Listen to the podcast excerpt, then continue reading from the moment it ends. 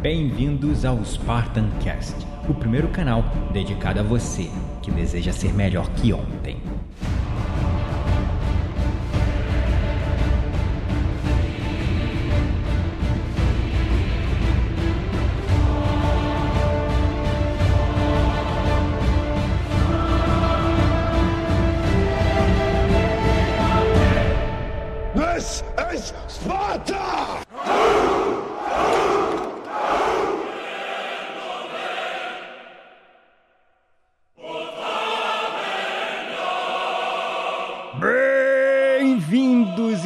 Espartanos e espartanas de todo o Brasil, a mais um episódio do seu, do meu, do nosso Spartan Cast.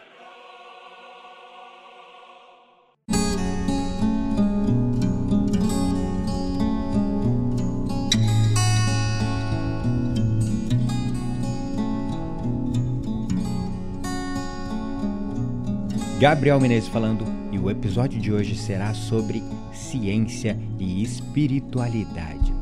O que de fato é o despertar espiritual. Eu estou gravando esse podcast porque eu recebi um e-mail de um dos ouvintes, de um dos seguidores do Spartan Cast. O nome dele é Guilherme de Oliveira de Souza e ele me mandou o seguinte e-mail. Com todo respeito, galera do Spartan Cast, mas vocês devem estar de brincadeira, né? Olha, já fui adepto de algumas práticas espirituais e admiro o impacto que elas podem ter na vida das pessoas. Entretanto, meu interesse sempre foi psicológico. O que é o despertar espiritual, objetivamente falando? Me prove que, de fato, com provas não pseudocientíficas, que esse fenômeno é possível. Obrigado. Primeiro, Guilherme, gostaria de agradecer pelo seu e-mail. Eu entendo o seu questionamento, porque de verdade eu também sempre fui muito cético, muito questionador. Então, por isso que eu decidi, exatamente no dia que eu recebi esse e-mail, gravar esse podcast, para que eu possa explicar um pouco o que eu sinto e entendo como verdade no meu coração a respeito do despertar espiritual. Mas antes, nós precisamos entender o que é pseudociência. E a pseudociência não é ciência.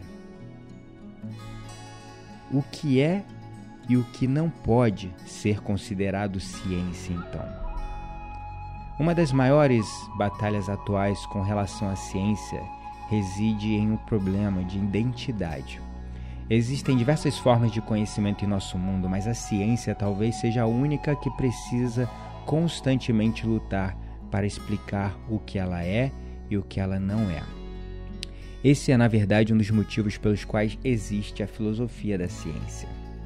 Isso acontece porque, com grande frequência, alegações são feitas e ditas como científicas, entre aspas, quando na verdade não são.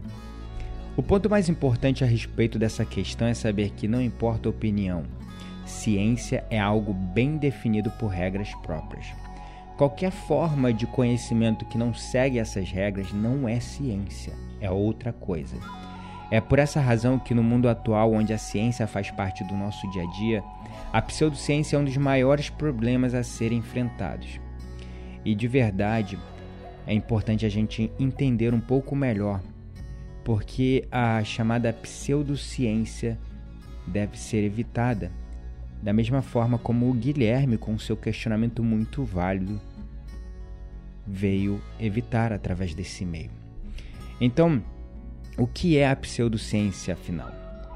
Como o nome próprio já sugere, a pseudociência não é ciência, mas parece a ciência, ou pelo menos tenta parecer. Pseudociência é tudo que usa jargões científicos ou usa da credibilidade da ciência para validar posições, mas que não seguem as regras da ciência. A pseudociência é particularmente um problema porque ela não é honesta. Ela usa o respaldo e a reputação da ciência para fazer algo que não o é. Diferente do conhecimento filosófico ou do religioso que andam com as próprias pernas, por assim dizer, ou seja, possuem suas próprias regras e sua própria credibilidade, a pseudociência engana o mais desavisado, fazendo este pensar que uma alegação pseudocientífica passou por todos os crivos, todos os critérios e pela rígida metodologia que é a característica da ciência, mas que na verdade não passou. A pseudociência ela se divide em tantas áreas quantas existem na própria ciência, embora elas geralmente se cruzem a pseudobiologia, pseudohistória, pseudoarqueologia, pseudoastronomia, pseudopsicologia e muitos outros. Não cabe aqui falar sobre cada um separadamente, mas apenas dar um panorama geral do tema. Então, como podemos distinguir a ciência da pseudociência? Bom, realmente nem sempre é fácil distinguir ciência de pseudociência. Ou sequer traçar uma linha divisória entre os dois. Algumas vezes, inclusive, os cientistas se veem com dificuldades em definir esse tipo de coisa. Mas existem aspectos do fazer científico que nos ajudam a fazer uma avaliação mais eficiente. Então, citarei algumas regras aqui fundamentais que a primeira delas são as publicações científicas. A ciência resguarda a si mesmo através de publicações científicas específicas e oficiais. Se uma teoria que alega ser científica existe há anos e nunca saiu em uma revista ou artigo científico, é por um motivo.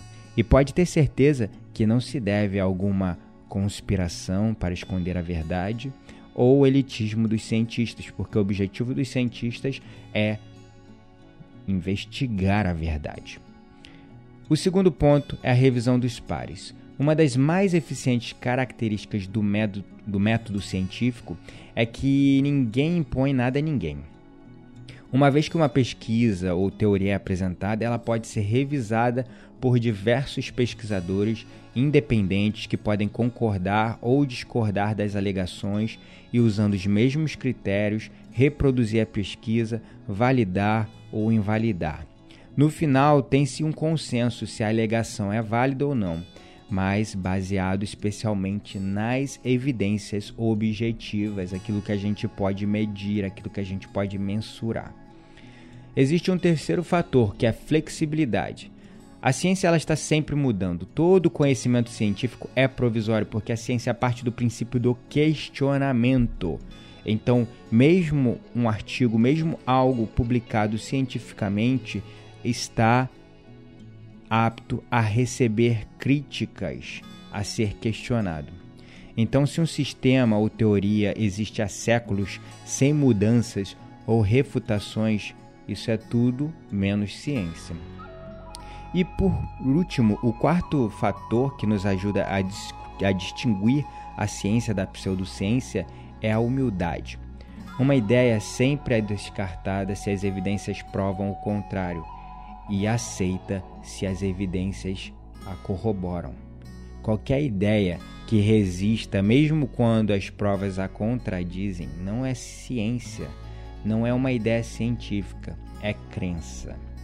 Então, uma vez entendido a diferença do que é ciência e pseudociência, quando a gente entra na espiritualidade, que é um tema muito profundo, complexo, que vem sendo discutido ao longo das eras, que vem sendo discutido em todas as culturas e tempos da nossa sociedade, da humanidade como um todo. É importante a gente observar que a espiritualidade ela está sendo algo estudado apenas recentemente pela ciência. E a espiritualidade por muito tempo foi domínio completo da religião. Então ela ficou embedada, presa, marcada com diversas crenças, diversos dogmatismos, doutrinas religiosas. No passado, o misticismo a ciência andavam de mãos dadas. Porque naquela época o misticismo, o conhecimento empírico, aquilo que nós sentimos, era o bastante para explicar objetivamente um efeito ou um fenômeno. No entanto, com o pensamento cartesiano, houve uma cisão do pensamento filosófico antigo, baseado no empirismo, sinto, logo existo. O sentir é algo sutil, é algo que a gente experimenta através dos sentidos, das emoções no nosso corpo. Então nós saímos do empirismo, sinto, logo existo, para o pensamento cartesiano, penso, logo existo, aonde a gente adota um pensamento mais lógico, mais racional, desprovido do sentir, desconectando a nossa cabeça, a nossa mente do nosso corpo, para apenas basear os estudos, a ciência na razoabilidade. E está tudo bem. Esse foi um processo natural da sociedade. No entanto, a ciência é a linguagem contemporânea do misticismo. E a ciência está aos poucos começando a arranhar a superfície daquilo que nós antes podíamos apenas sentir. Então, esse é o primeiro ponto de partida para que a gente possa começar a compreender a relação da ciência com a espiritualidade. Então, é importante também entendermos o que é o despertar espiritual, o que é a iluminação, que também é dessa maneira que é conhecido o despertar espiritual. O despertar, de forma filosoficamente falando, é quando o nosso eu confuso e amedrontado transcende para uma consciência mais elevada, uma consciência cheia de amor e paz. O despertar espiritual não pode ser confundido exatamente com a iluminação, mas também pode ser definida como um entendimento intelectual da nossa consciência. E existe o trabalho fascinante do Sam Harris, que escreveu um livro fascinante chamado Awakening Hoje esse livro já está disponível em português e se chama Despertar um guia para a espiritualidade sem religião.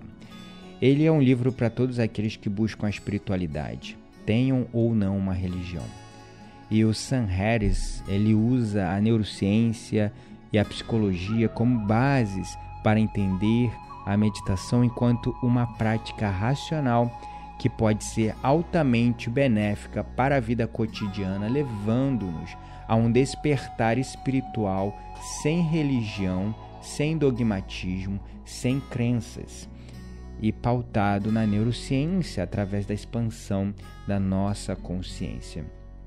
O Sam Harris nasceu nos Estados Unidos em 1967 e ele é formado em filosofia pela Universidade de Stanford e PhD em neurociência pela Universidade da Califórnia. E hoje ele escreve regularmente para o Los Angeles Times, Newsweek e The Times. E ele escreveu esse livro fascinante em 1998. Esse livro é a base do que eu hoje entendo como o despertar, como a espiritualidade sem religião. É um livro que me fez entender a espiritualidade com um viés lógico, um viés racional, um viés filosófico, desprovido de religião, desprovido dessa coisa é, dogmática e mística e esotérica que as religiões acabam é, empregando na palavra espiritualidade. E aí, se a gente for usar um pouco né, da história, um pouco da raiz etimológica das palavras, a palavra espiritual ela vem do latim spiritus, que significa energia vital, sopro de vida, fôlego de vida, respirar. E eu sempre compartilhei do interesse que muitas pessoas têm pela ciência e pela necessidade de razoabilidade nos fenômenos psíquicos que são reportados no mundo todo. E eu uso com base diversas leituras, artigos científicos, mas eu posso afirmar também que muito ainda não foi explicado. É algo de profundo estudo e recente dedicação minha. Eu tenho, pelo menos nos dois últimos anos, me dedicado bastante ao entendimento da minha espiritualidade. Isso tem me ajudado muito na minha evolução. Uma vez compreendendo que na raiz etimológica a palavra espíritos, que hoje é a palavra espiritual, era utilizada para o mesmo fenômeno que nós utilizamos para dar vida à vida, para dar vida ao nosso corpo, que é a respiração. E o despertar espiritual, ele também pode ser explicado filosoficamente, onde nós podemos distingui-lo em dois fatores, duas formas de explicá-lo. O primeiro é o físico ou psicológico. E a outra forma, outro fator de explicação é um mais etéreo, mais energético. No que tange ao aspecto físico e psicológico, objetivamente falando, a espiritualidade se trata de abandonar o nosso eu mais reativo e primitivo, dominado pelo nosso cérebro reptiliano, que mantém o nosso corpo sempre operando no modo de luta ou fuga Coloca o nosso sistema nervoso autônomo sempre no modo simpático, o modo de luta ou fuga, também conhecido como instinto de sobrevivência. No modo de sobrevivência, no modo de luta ou fuga, nós apenas nos preocupamos em nos proteger, garantir a nossa sobrevivência. Isso nos torna no aspecto psicológico, pessoas mais egoístas, apegadas aos desejos carnais e posses materiais, além de compulsivas e no piloto automático, onde só o que importa é a nossa sobrevivência. Então, é importante a gente entender que o nosso corpo, ele passou por um processo evolutivo através das eras mas nós ainda temos esse nosso corpo primitivo aqui conosco. O instinto de sobrevivência, se a gente for aprofundar um pouco mais sobre esse raciocínio, esse instinto de sobrevivência, o modo de luta ou fuga, também conhecido como instinto de sobrevivência, como já estudamos lá na escola, ele nada, nada mais é que uma resposta automática, biológica, fisiológica, de defesa do nosso corpo. Ela é adicionada por esse nosso corpo, ela é acionada, na verdade, por esse nosso corpo primitivo. Então, essa resposta automática de proteção, ela é uma resposta do nosso corpo mais primitivo. Nós precisávamos de mecanismos de defesa para nos proteger na selva, na natureza selvagem. E se a gente parar para pensar, até hoje nós precisamos disso.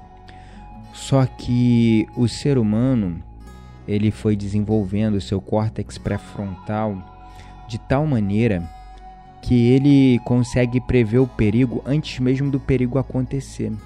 Logo, nós acionamos o nosso modo de luta ou fuga com muita frequência. O modo de luta ou fuga, ele nos aterra, nos coloca nesse nosso eu apegado, apegado pelas coisas, pelas circunstâncias, esse nosso eu medroso, instintivo, sempre na defensiva, sempre tentando se proteger, sempre sempre tentando garantir a sua sobrevivência, sempre tentando garantir a perpetuação da sua descendência, da, dos seus genes, do seu DNA, através da reprodução, né? Então, esse eu primitivo ainda está aqui dentro de nós. Por isso que às vezes nós acabamos sucumbindo aos desejos, né? Aos desejos carnais, que algumas religiões encaram como pecado, né? alguns vícios em bebidas, drogas, é, no álcool, algumas compulsões, como compulsões alimentares. E nós sofremos demais porque nós nos apegamos às coisas e quando nós perdemos essas coisas, seja um relacionamento, seja um emprego, seja um bem material, nós sofremos porque nós perdemos aquilo que éramos apegado. Então perceba que nós vivemos nesse nosso eu primitivo, limitado. A maior parte das pessoas são reféns dos seus próprios desejos, dos seus próprios vícios, das suas próprias compulsões. As pessoas querem mudar, mas elas se sabotam, porque aquele pensamento cartesiano passa do pressuposto que basta a minha mente querer que eu vou dominar o meu corpo. A cabeça é o cavaleiro e o corpo é o cavalo. Mas de vez em quando, o cavalo dá um pinote e derruba o cavaleiro da cela, porque esse nosso corpo primitivo ele é reativo. Então, por exemplo, uma pessoa que está fazendo alguma dieta, ela quer cortar o doce da sua alimentação. Ela às vezes vê um doce e conscientemente ela fica dizendo para ela mesma: Eu não vou comer, eu não vou pegar esse doce mas o corpo dela reage. Ela começa a salivar, ela começa a sentir fome, ela começa a sentir uma vontade imensa de comer aquele doce. E se ela não se segura, quando ela menos percebe, ela vai estar com o doce já na boca, comendo aquele doce, sem nem ter gerado consciência daquilo. Então, o nosso corpo primitivo, ele nos coloca nesse nosso eu mais inconsciente e reativo dominado também pelas nossas crenças, crenças subconscientes, as metaprogramações que, de certa forma, coordenam as nossas ações e comportamentos. Então, a maioria das pessoas estão vivendo nesse piloto automático e o estresse é o gatilho que aciona esse modo simpático, modo de luta ou fuga. Então, o tempo todo, o estresse e a ansiedade está acionando esse nosso eu limitado, esse nosso eu instintivo e primitivo. Mas esse modo de luta ou fuga, esse instinto de sobrevivência, pode ser contra-atacado através da nossa respiração, que, se corretamente feita, aciona os gatilhos do modo parasimpático, a resposta ao relaxamento, colocando o nosso corpo de volta no estado biológico de homeostasis, o modo de regeneração, nutrição e recuperação do nosso corpo. Como as tradições orientais falam, aquele estado zen, aquele estado de paz interior, de autocontrole, onde você fica mais consciente de suas escolhas, dos seus sentimentos, menos inclinado às suas compulsões, aos seus vícios e desejos. Então, o despertar espiritual ele pode ser encarado dessa maneira no aspecto meramente psicológico, filosófico, fisiológico, como um ato de transcender esse nosso eu reativo, esse nosso eu limitado, instintivo e primitivo, usando o nosso corpo para transcender, nos colocar no estado onde o nosso modo parasimpático, a resposta ao relaxamento está no controle, onde o nosso sistema nervoso autônomo central está nesse modo de regeneração, nutrição, recuperação, autocontrole, como os monges os monges zen, os artistas marciais como Bruce Lee sempre falavam de autodisciplina, autocontrole, de conseguir operar no meio do olho do furacão, onde pode estar tá tudo pegando fogo em volta de você, a tormenta está derrubando tudo e levando tudo em volta de você, mas você está lá, no meio do olho do furacão, onde há calmaria. Então, por muito tempo, até mais ou menos uns dois anos atrás, a espiritualidade para mim era essa capacidade de atingir esse estado de samadhi, de esse estado zen, esse estado de viver no momento presente, sem julgamentos, sendo mais ativo e menos reativo, abandonando o nosso corpo primitivo, o nosso corpo instintivo, para ter uma mente, uma consciência mais expandida, mais no controle, mais ciente de suas escolhas, de suas atitudes e comportamentos, tomando decisões ao invés de reagir, agindo ao invés de responder de maneira compulsiva, de uma maneira automática. Então, há pelo menos dois anos atrás, era até aí que a minha compreensão de espiritualidade ia, e ponto final. Transcender esse nosso corpo primitivo, esse nosso corpo instintivo, assumindo controle sobre as nossas atitudes, comportamentos através da espiritualidade, através da respiração, que, como eu já disse, vem do latim spiritus, que significa energia vital, sopro de vida, respirar. A respiração é a cola que une o nosso corpo e mente aqui no momento presente. E aqui no momento presente a gente consegue tomar decisões sem se basear no nosso passado, a gente consegue tomar decisões sem recorrer às nossas meta, metaprogramações subconscientes, sem recorrer aos nossos sistemas de crenças limitadoras, para fazer escolhas mais conscientes, mais alinhadas com a nossa vontade interna, a vontade que a nossa mente consciente vem manifestando para a nossa vida. Porque quando nós começamos a perceber que o nosso corpo está adoecendo, é a nossa consciência que fala: esse estilo de vida está te levando para esse buraco. E aí você sabe que você tem que largar, largar o cigarro, por exemplo.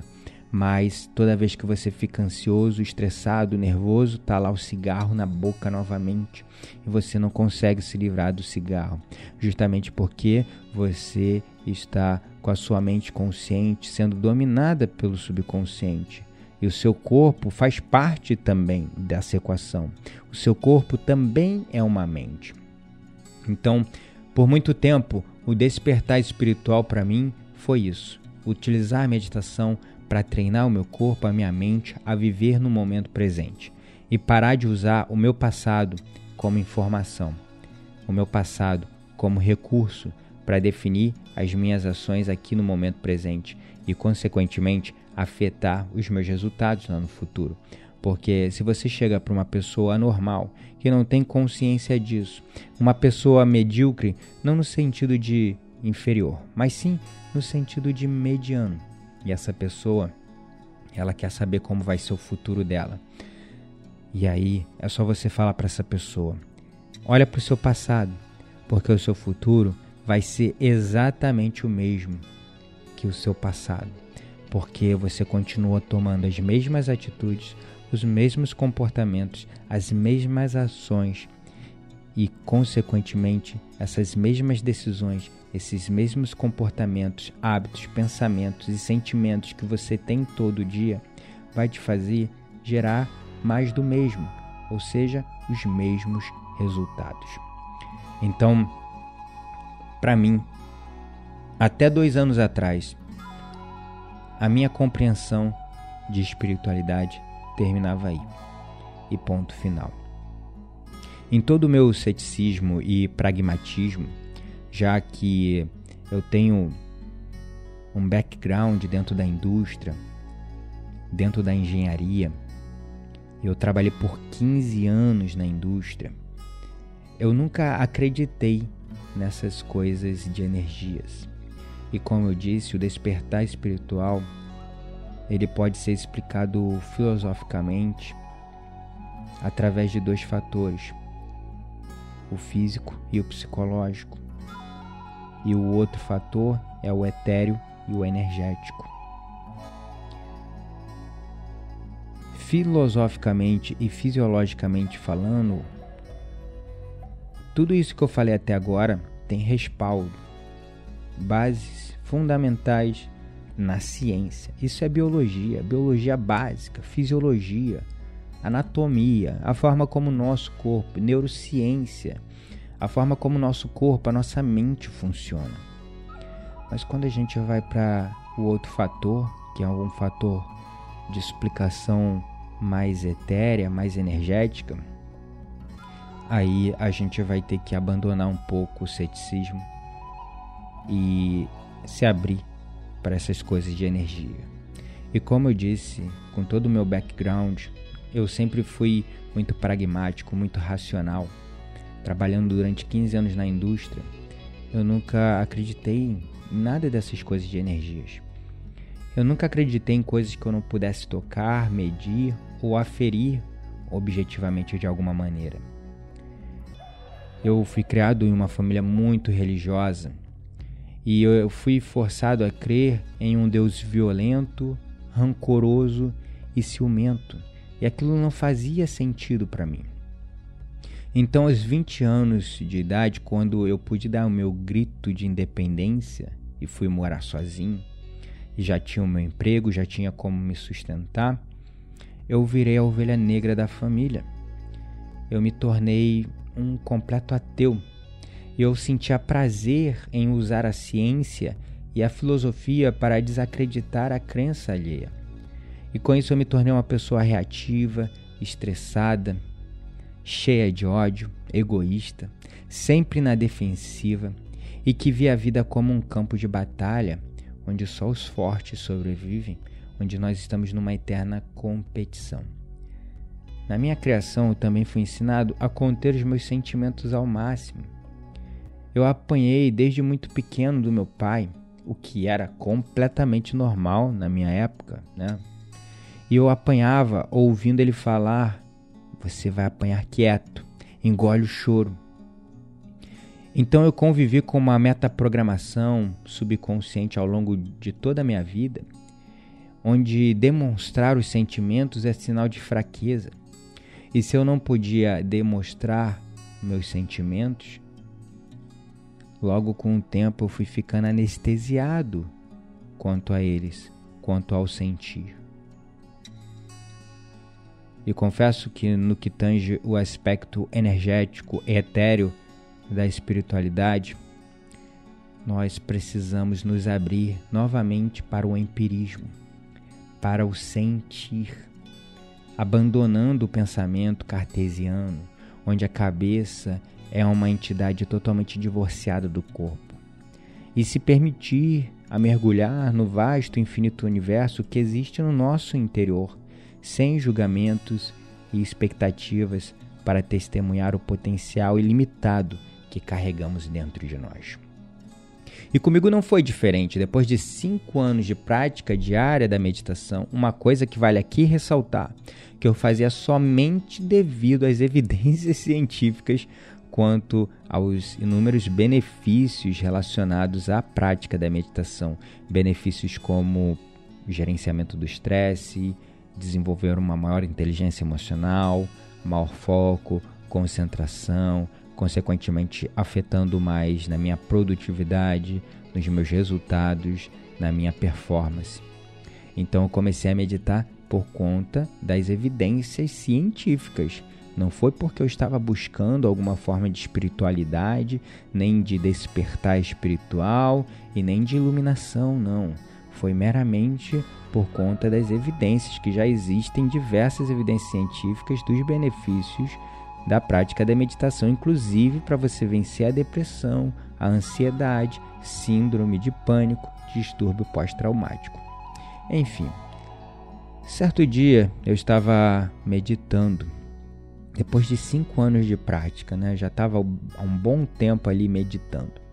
Mas aí eu conheci o trabalho de um médico chamado Dr. Joe Dispenza. Ele é autor do livro Libertando-se do hábito de ser você mesmo.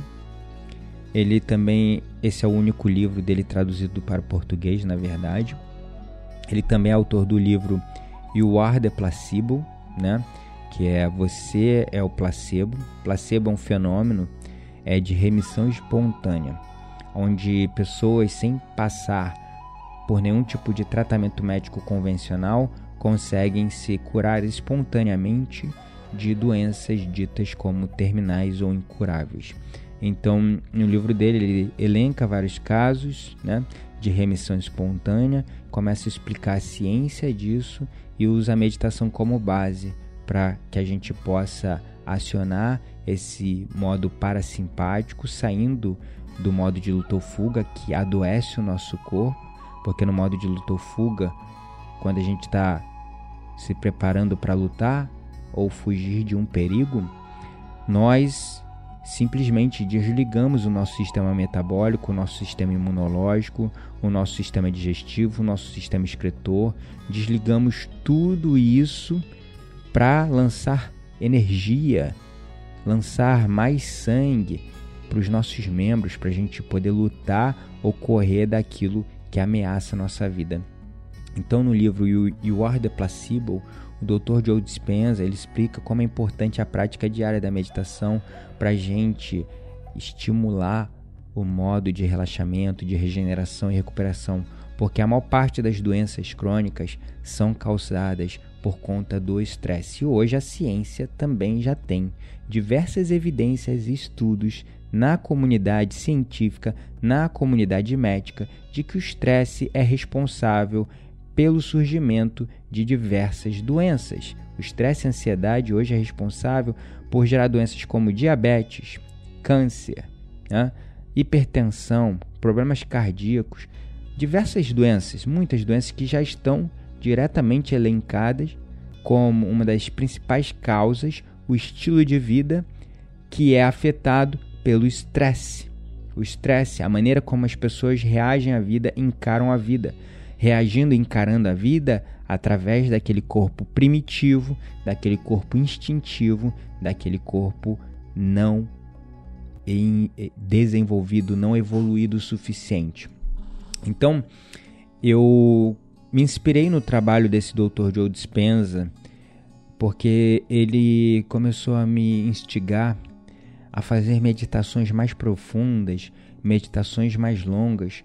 Eu já vinha há uns 5 anos meditando, mas eu restringi a minha prática ali a 10, 15, às vezes 20 minutos no máximo de meditação. E foi através do Dr. Joe Dispenza que eu comecei a me engajar em meditações de uma hora, de uma hora e meia, de duas horas, às vezes até três horas.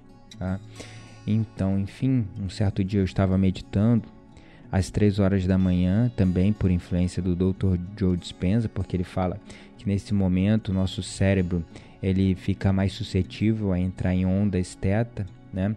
em ondas cerebrais teta, liberando também mais melatonina, que provoca a liberação da dimetiltriptamina no nosso cérebro, desbloqueando a nossa glândula pineal. E aí eu estava meditando e eu comecei a ver umas luzes rosas, umas luzes púrpuras dançando vividamente bem na frente dos meus olhos. E como eu estava de olhos fechados, o meu eu mais pragmático e racional logo pensou: "Ah, isso é coisa da minha imaginação. Amanhã, quando eu sentar para meditar de novo, eu vou imaginar isso e vou, vou conseguir ver. Então, no outro dia, voltei a meditar e pensei: agora vou imaginar e visualizar essa luz, vou usar a minha imaginação, a minha criatividade e vou visualizar essa luz rosa novamente.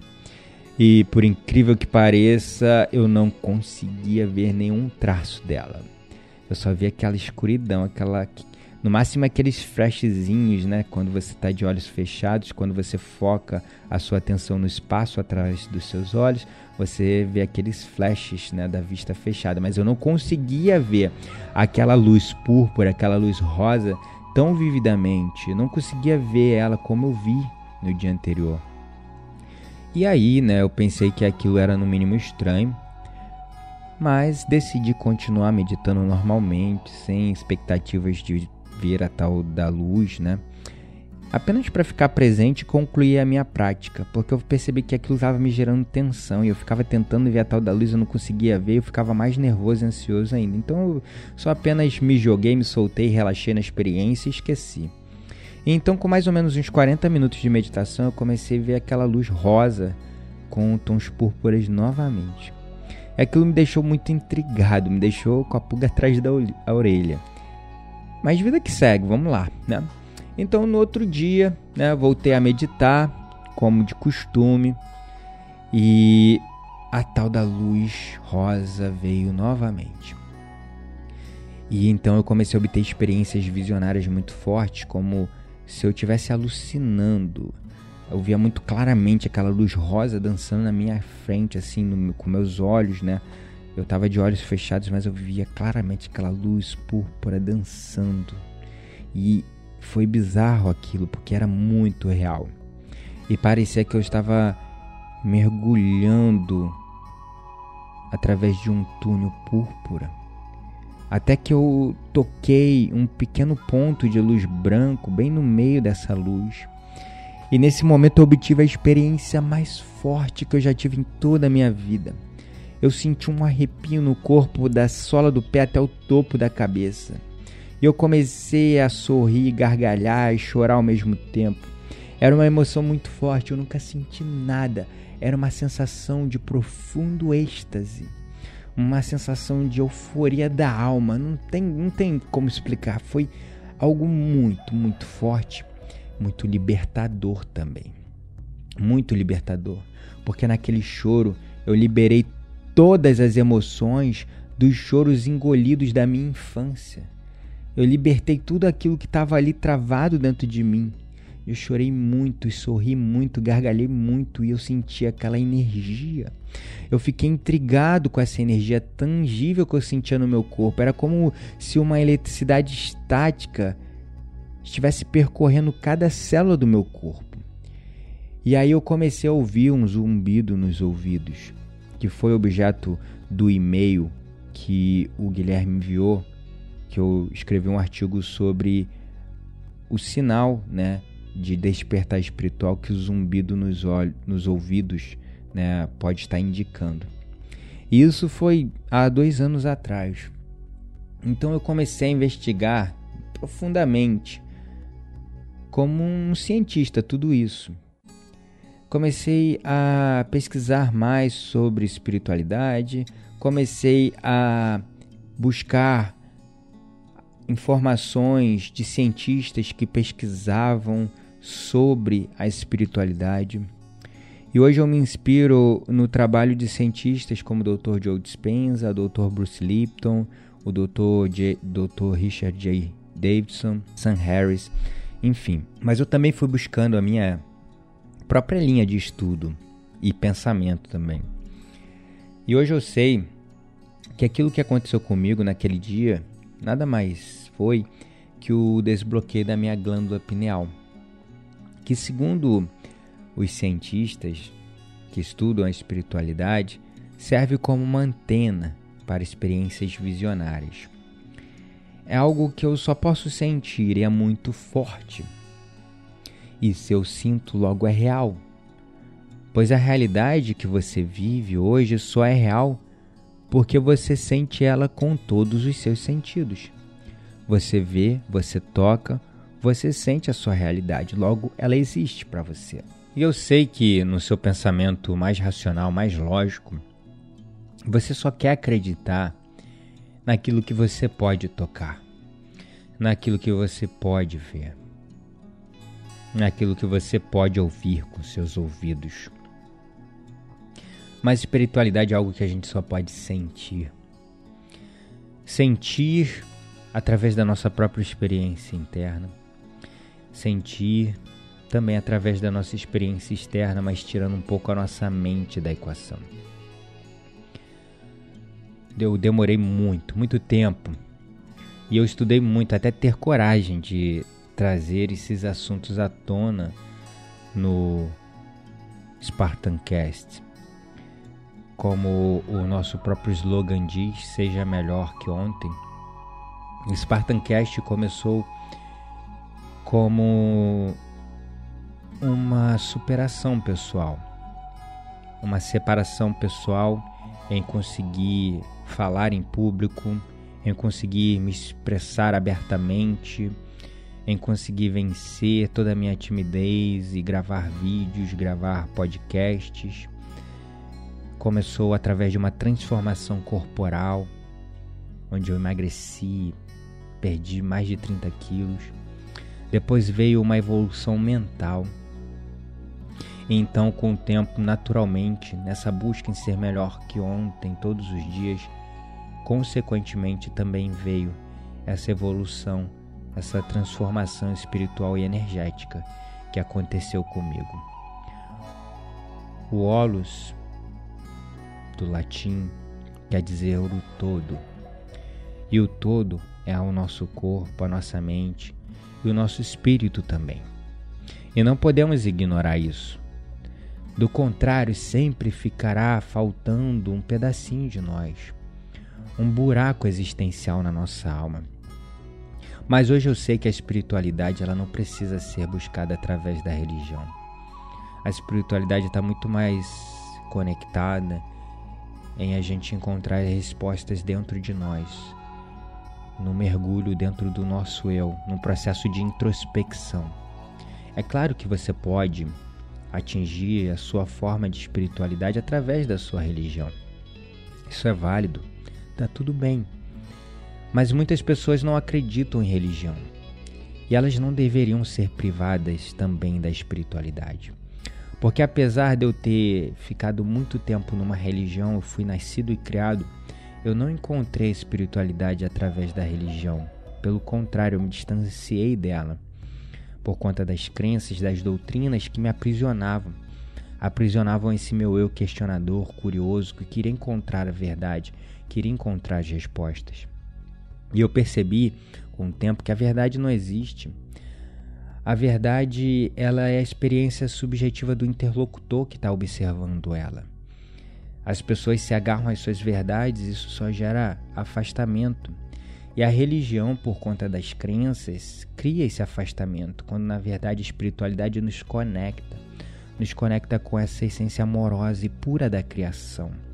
Esse sentimento lindo que eu vi, senti, percebi nas minhas meditações algo que transcendeu o meu ser, me transformou e eu nunca mais fiquei aprisionado naquele meu eu instintivo e limitado.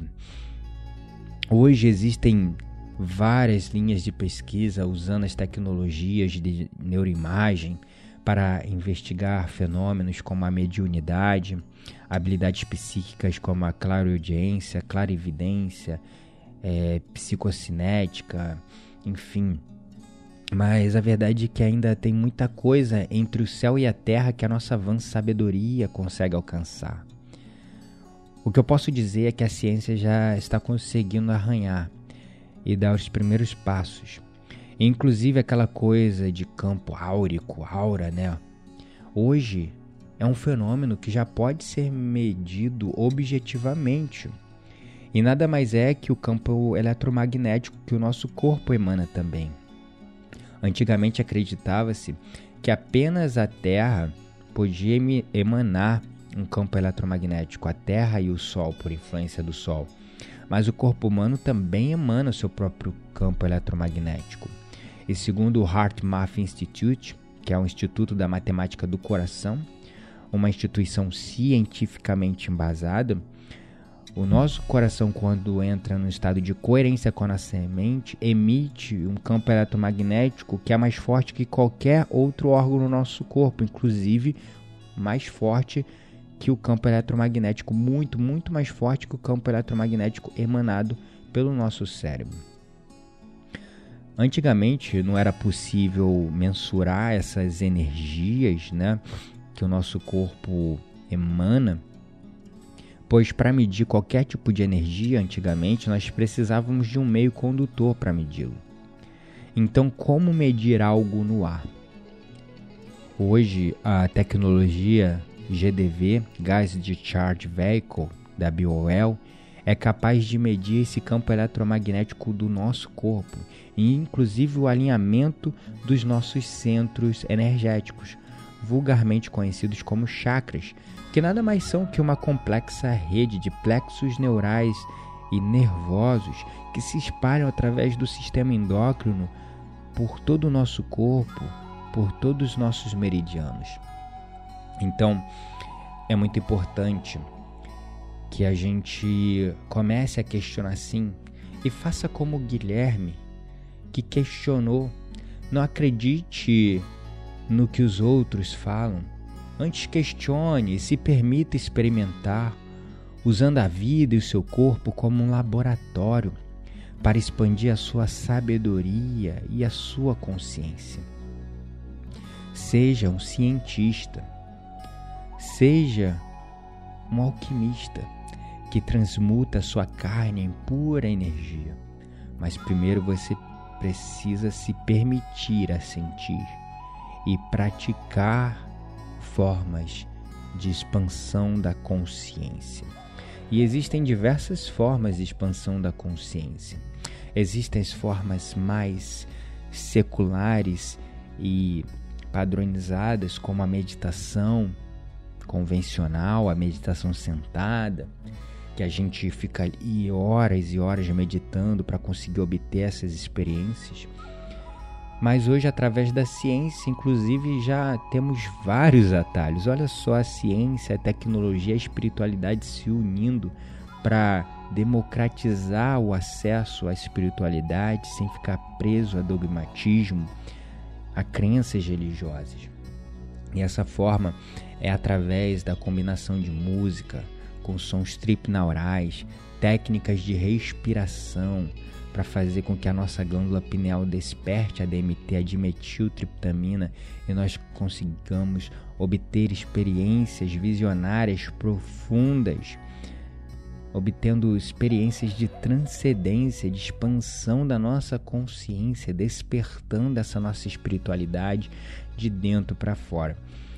E existe uma outra forma também, além da música com a respiração na meditação, que é uma forma divertida, leve e suave de acessar esses estados elevados de consciência e pura catarse, puro êxtase, liberando traumas, liberando emoções negativas contidas no nosso sistema, que é através do evento que eu criei chamado a Rave Quântica, onde nós utilizamos a dança, música eletrônica mixada com sons tripnaurais, sons xamânicos, sons de cura, sons que tocam o nosso coração profundamente fazem vibrar a essência, a estrutura mais básica do nosso ser, combinando movimentos, combinando a respiração, combinando tudo isso numa maneira divertida, no formato de festa, uma festa de três horas, como num festival de música,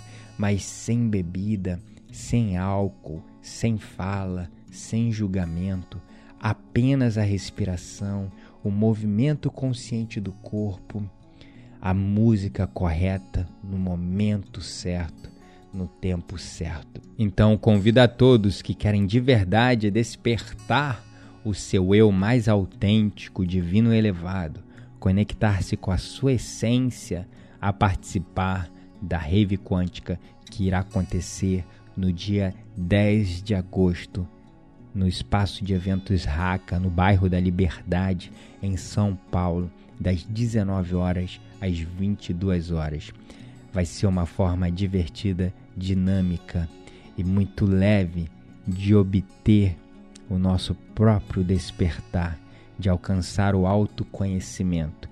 Porque se conhecimento é poder, autoconhecimento é autoempoderamento. Conhecer a si mesmo é entregar o poder de volta a si mesmo. E eu te espero lá. Para mais informações, é só você ir no post deste episódio. Entre no navegador do seu celular, coloque blog.spartancast.com.br barra EP64. E no post que você vai acessar, você vai ter um link, uma imagem que é só você clicar e garantir o seu ingresso para a Rave Quântica, uma festa do despertar, uma experiência quântica totalmente transformadora. Gratidão à palavra pelo seu apoio e suporte. Lembre-se de me seguir em todas as redes sociais através do nome Gabriel Menezes Mindfulness. E lembre-se sempre, você não está sozinho. Somos todos um. Até mais!